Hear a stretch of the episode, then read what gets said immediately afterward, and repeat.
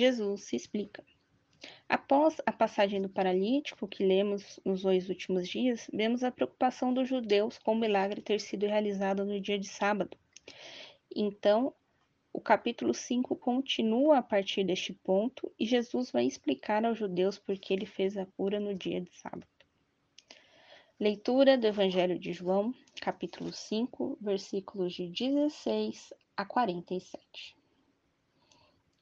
Por isso, os judeus perseguiam Jesus, porque ele fazia tais coisas no dia de sábado.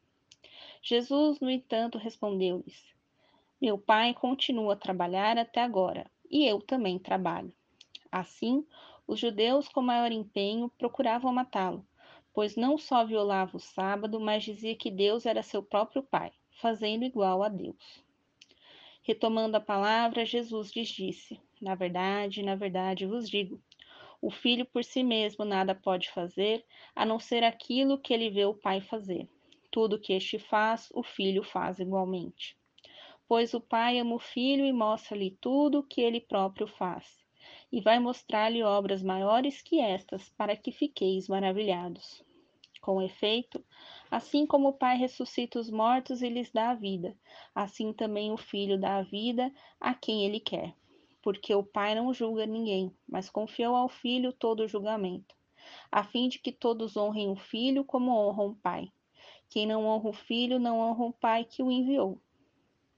Na verdade, na verdade vos digo: quem ouve minha palavra e crê naquele que me enviou, tem a vida eterna e não será julgado, mas passou da morte para a vida.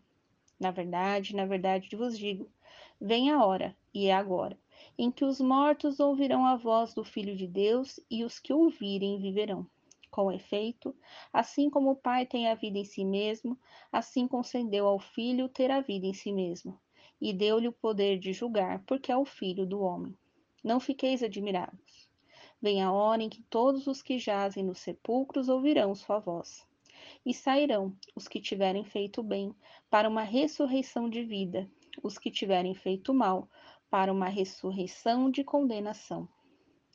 Eu, por mim mesmo, nada posso fazer.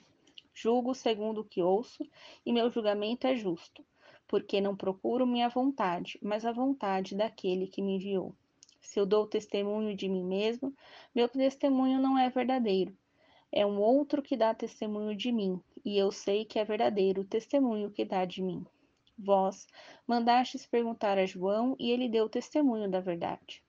Quanto a mim, não é de um homem que recebo testemunho, mas vos digo isso para a vossa salvação. João era o facho que arde e ilumina, e a sua luz vós quisestes vos alegrar por um momento. Mas eu tenho um testemunho maior que o de João. As obras que o Pai me deu para levar a bom termo.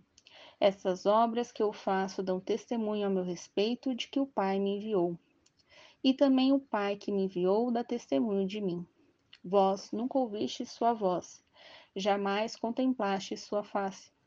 Não conservais em vós a palavra dele, porque não acreditais naquele que ele enviou. Vós pesquisais as Escrituras, pensando encontrar nelas a vida eterna, pois são elas que dão testemunho de mim, e vós não quereis vir a mim para terdes a vida. Não recebo glória que venha dos homens, mas eu vos conheço sei que não tendes dentro de vós o amor de Deus. Eu vim em nome de meu Pai, mas vós não me acolheis. Se um outro vier em seu próprio nome, vós o acolhereis. Como podeis crer vós que recebeis glórias um dos outros e não procurais a glória que vem só de Deus? Não penseis que os acusarei perante o Pai. Há quem vos acuse, é Moisés, em quem confiais porque se acreditasseis em Moisés, acreditaríeis também em mim, pois foi sobre mim que ele escreveu. Mas se não acreditais nos escritos dele, como acreditareis em minhas palavras? Palavra da salvação, glória a vós, Senhor.